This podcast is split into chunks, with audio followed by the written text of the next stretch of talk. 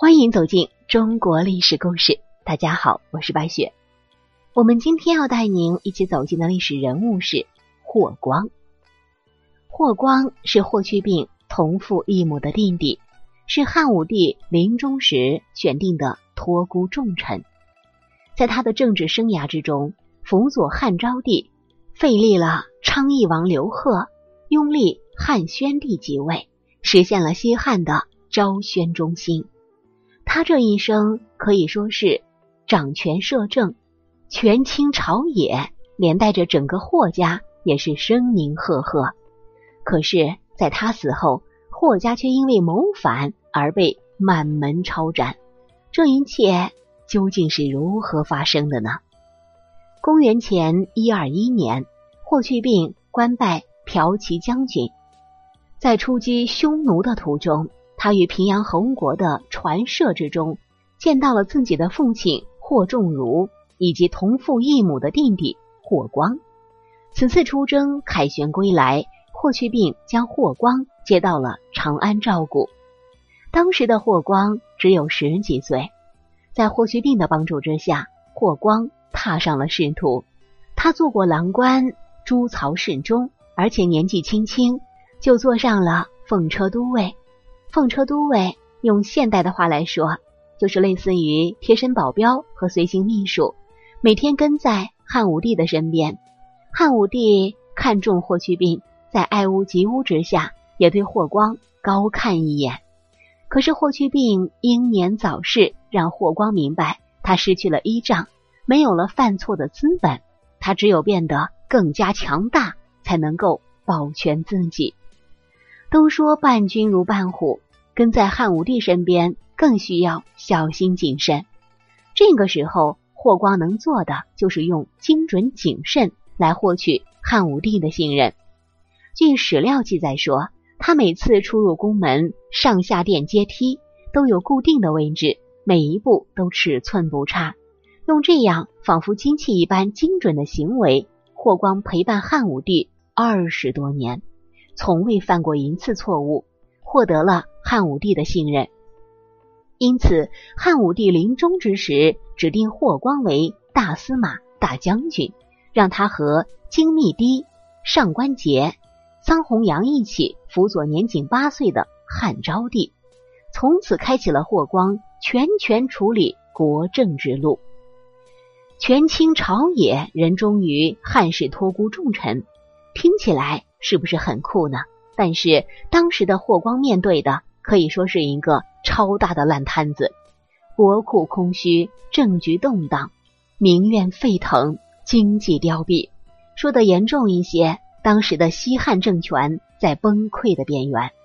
汉昭帝即位的时候年仅八岁，皇帝年幼，国家的重担都落在了辅政大臣的身上，而四位辅政大臣中位列第一的。正是大司马大将军霍光。自古以来，但凡辅政大臣超过一人，就总有争权夺位的事情发生。尽管霍光与上官桀有姻亲关系，但是在权益面前，姻亲关系也得靠后站了。因为霍光多次否决了上官桀、桑弘羊想给亲戚封官之事，两位辅政大臣。对于霍光开始心生不满。除此之外，他们还不满霍光把持朝政的行为。上官桀、臧弘羊便勾结昭帝的姐姐鄂伊盖长公主及燕王刘旦，意图里应外合，夺取霍光的权利。但十四岁的昭帝识破了阴谋，上官桀一党的夺权行动宣告失败。于是，他们就密谋杀害霍光。废掉汉昭帝，扶持燕王即位。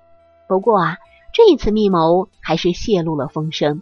霍光得知此事之后，迅速反击，粉碎了这次政变。他毫不留情，将上官桀、桑弘羊灭族，燕王和长公主也因此自裁。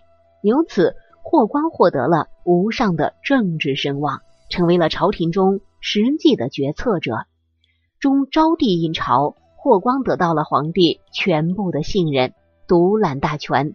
对内，他采取休养生息的政策，多次大赦天下，鼓励农业发展，使得国力得到一定的恢复；而对外呢，也缓和了同匈奴的关系，恢复了和亲政策。霍光能够在武帝穷兵黩武之后，选择休养生息的政策，是他政治才能的体现。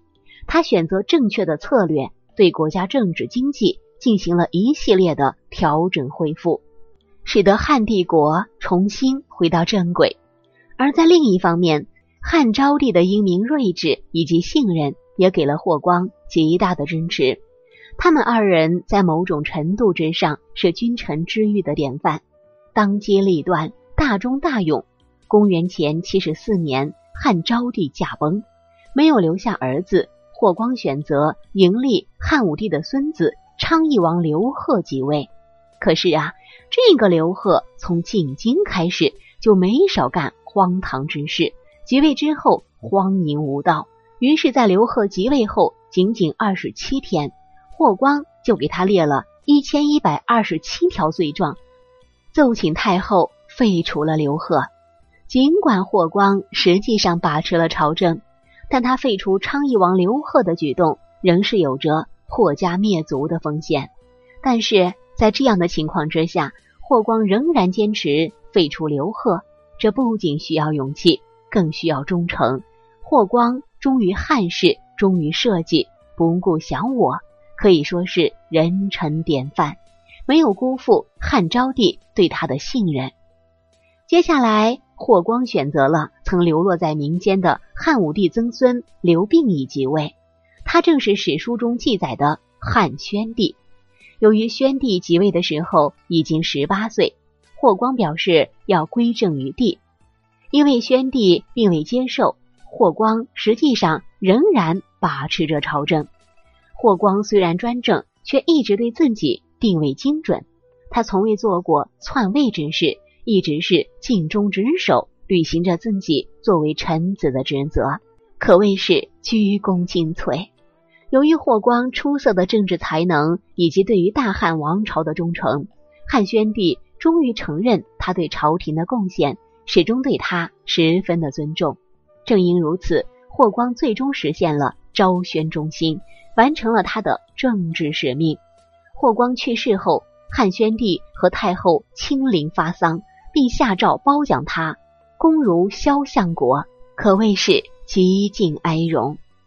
霍光这一生活着的时候，权倾朝野。死后以皇帝级别的葬仪陪葬茂陵，可谓是风光至极。可让人没有想到的是，在霍光死后，霍家却迅速败落，并最终被满门抄斩，万劫不复。很显然，这是因为霍光对于家族的管理出现了问题。儒家说修身齐家治国平天下，而霍光则是能治国却不能修身齐家。因此，失去了霍光庇护的霍家才会迅速败落。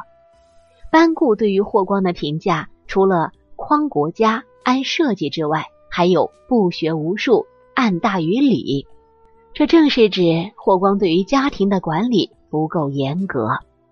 首先，霍家的门风奢侈无礼。霍家对于家族的疏于管理，不讲规矩法度，从霍家的奢侈无礼就能够看出来。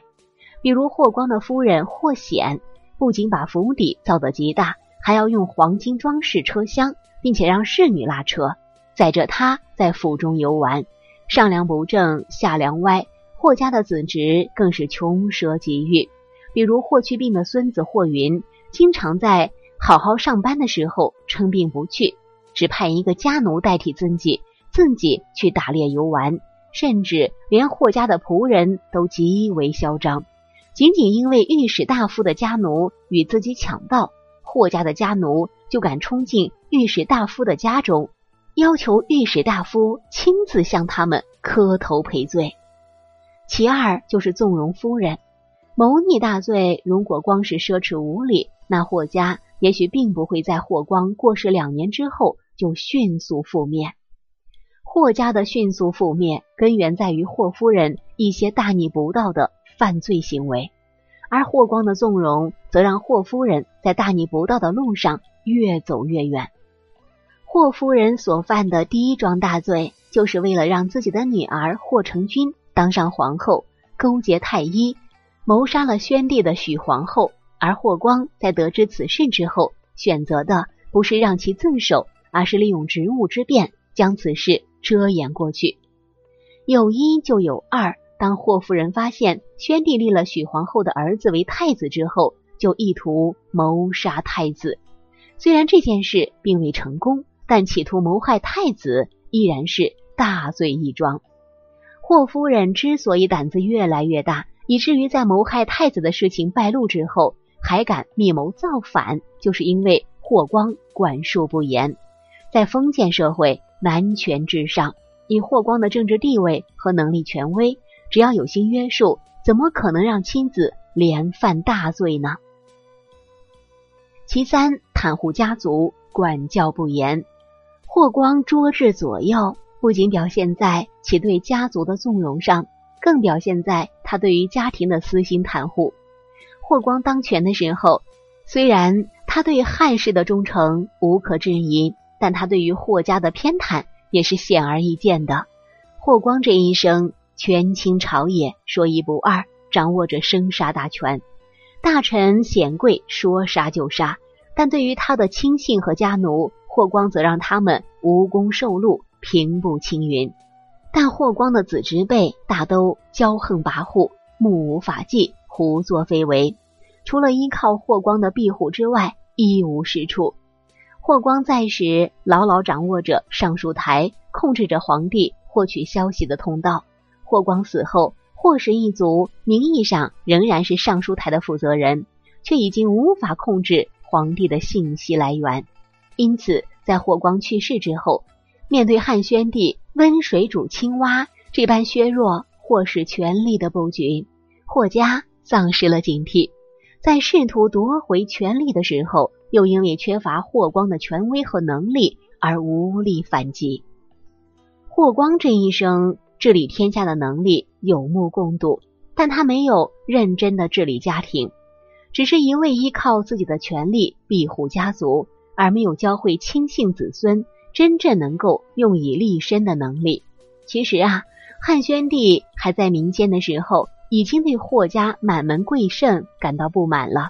等他登基之后，发现满朝都是霍家的门生，更是心怀恐惧和厌恶。他希望除掉霍家的想法，并不是一朝一夕之内诞生的，只是出于对霍光的畏惧，才一直隐忍不发。霍光去世之后，疏于管教的霍家子孙不仅不知收敛，反而是变本加厉，最终导致了霍家的迅速败落和凄惨的结局。